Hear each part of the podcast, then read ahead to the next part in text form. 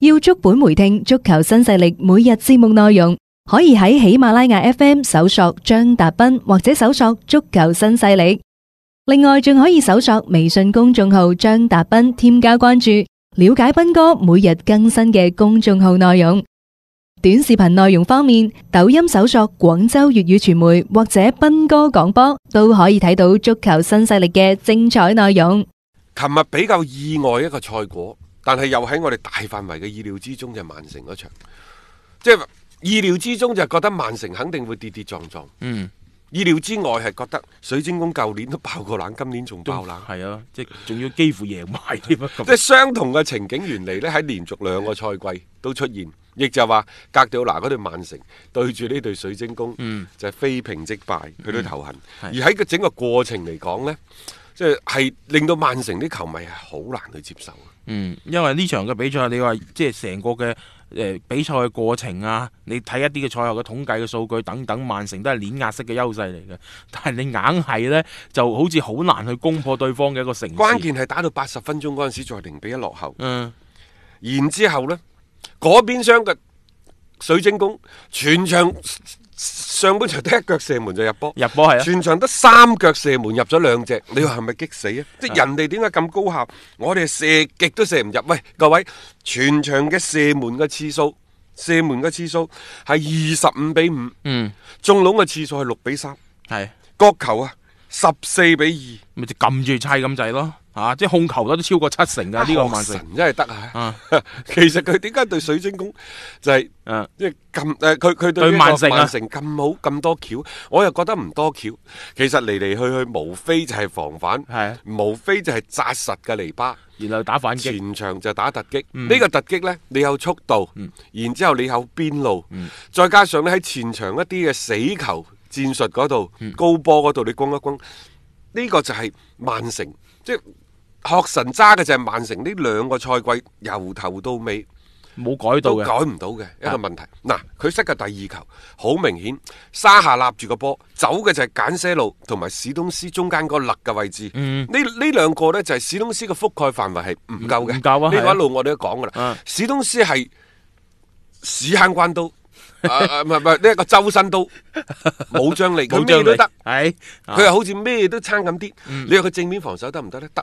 側面防守得唔得啊？又得，嗯但係佢總係撐咁啲咩？面對住一啲頂級嘅嗯前鋒，又或者去到全場九十分鐘嘅時候，佢總係會有一啲嘅，那麼一兩個時候，佢、嗯就會走神。你諗下，琴日其實即係沙下臨尾嘅突破，就係、打爆咗兩個曼城嘅中衞。嗯第一。史東斯係跟得上佢嘅突破㗎，咁、但係就係沙下出腳比佢快嗰啲咁多。啊你話佢攔唔攔得住呢？佢防守到唔到位？大雄佢防守到位喎，嗯但係佢就攔唔住，佢就攔唔住嗰邊嘅沙下嗯嘅傳中。咁費南典奴更加唔使講啦，佢係搶喺對方嘅前鋒身前，但係只不過波解為一篤，係就咯篤咗入自己大網即係嘅唔啫。好彩咯呢係樣咪嘢？嚇。但係呢兩隊嘅呢兩個中衞，呢一隊嘅中衞就係曼城，我哋成日都所講嘅，就係佢嘅遠啦，七寸冇錯遠立。最大嘅致命點可以咁講啊，因為你就咁擺喺度，大家都知道呢個位係唔得噶啦。啊，水晶宮琴日就係話我用一啲極少嘅誒進攻嘅機會，我就係主攻你呢啲點，我就係希望用呢個點去打爆你，結果佢哋亦都成功咗。而家呢隊曼城，琴日差唔多真係全主力陣容噶啦。誒、兩個邊，嗯文迪簡些路，中間奇雲迪布尼、大衛斯華跟到揀，就係咁噶啦。其實就係咁噶啦。啊即係可以派低呢啲人啦，嗯前邊就阿古路、貝拿杜斯華、史特靈，然之後呢就馬列斯啊、以誒、呃加比謝薩斯啊、嗯洛迪高啊嗰啲先後上陣，呢、個就係曼城嗰十五六個人嘅名單喺晒度噶啦，嗯最好打噶啦，冇傷冇病噶。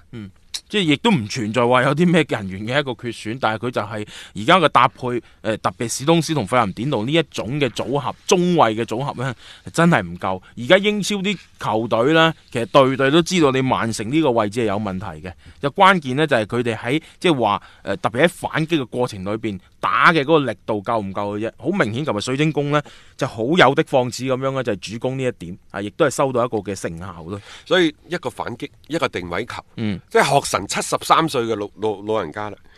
防守嗰度就滴水不漏，總之就中場貼身去逼你，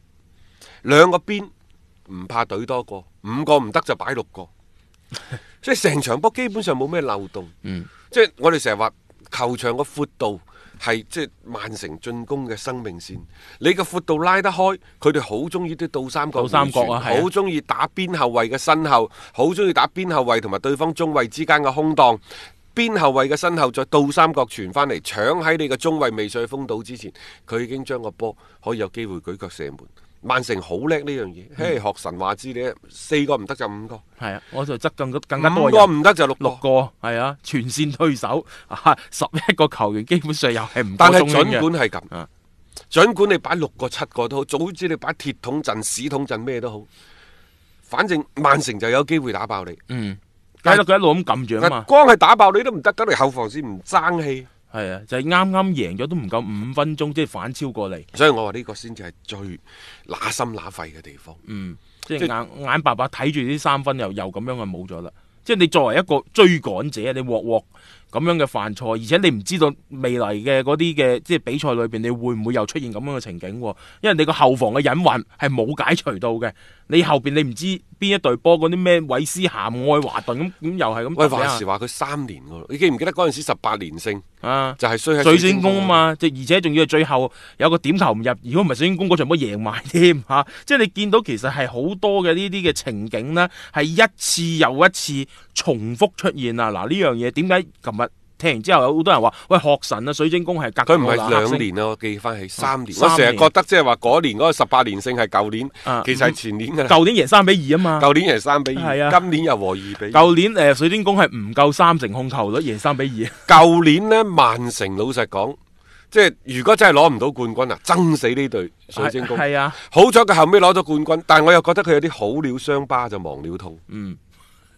始終都係唔夠對呢個做對手嘅一個咁你而家就好重視啊頭痕㗎啦，啊哦你而家即係打多兩場，十三分啊，係咯。咁就冇㗎啦。基基真本係上冇冇，基本上冇。即係就算點樣追，關鍵係在於就算你後邊贏晒，你都係未啊必追，到。利物浦唔一定犯錯啊嘛。嗱，呢個係最恐怖嘅一個地方。所以其實格迪奧拿在此之前都唔係呢一輪啦，前兩輪佢自己都講到話，今年其實都差唔多㗎啦。聯賽你有冇發冠軍？現包括今年咩諾域治啊嗰啲，即係爆大冷，全部都係就係嗰兩籠嘢，嗯就係三板斧啊！係，第一個人嘅高速突破，搞亂你嘅防線。嗯，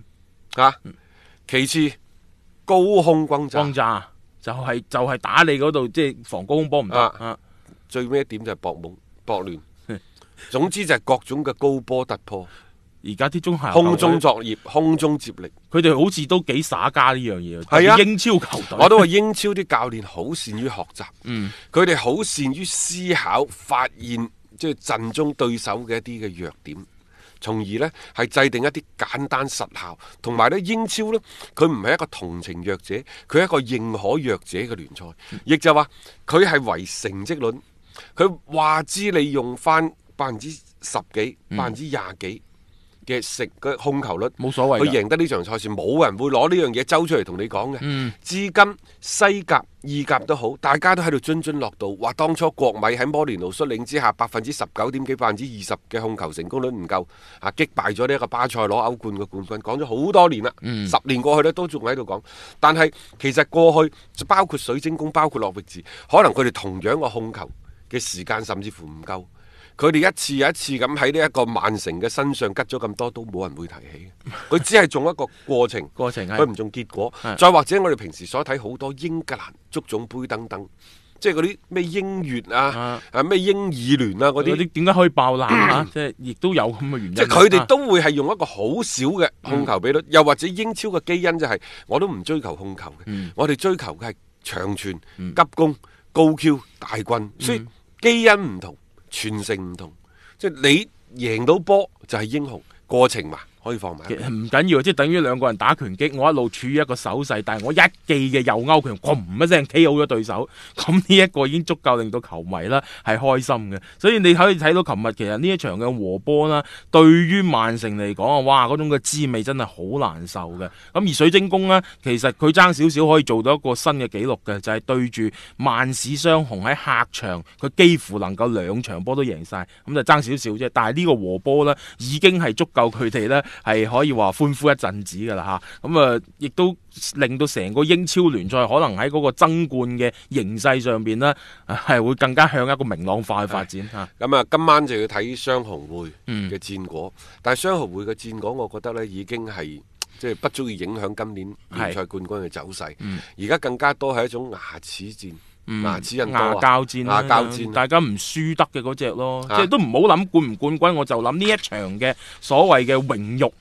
與否，我覺得都係今晚兩隊球迷一個最主要嘅一個討論點嚟嘅。誒、都好嘅，即係有時英超呢，誒、有啲比賽就係咁樣樣，我唔理你嘅整體嘅嗰個冠軍嘅走勢如何，反正我就要贏下呢一場比賽，我就係唔輸俾呢個對手。你嗰種嘅氛圍先令到大家覺得呢係熱血沸騰，係覺得係非常之好睇嘅賽即事係。變咗今晚呢場嘅雙紅會嚇英格蘭國家打比，佢變得係一場更加之純粹嘅打比嗯大戰。嗯。即係可能大家先拋開太多嘅一啲所謂積分方面嘅考量，睇下點啦。真係期待呢一場嘅賽事。一轉頭翻嚟，我哋同大家呢，再去誒、呃期待去拆局呢一場嘅賽事嚇。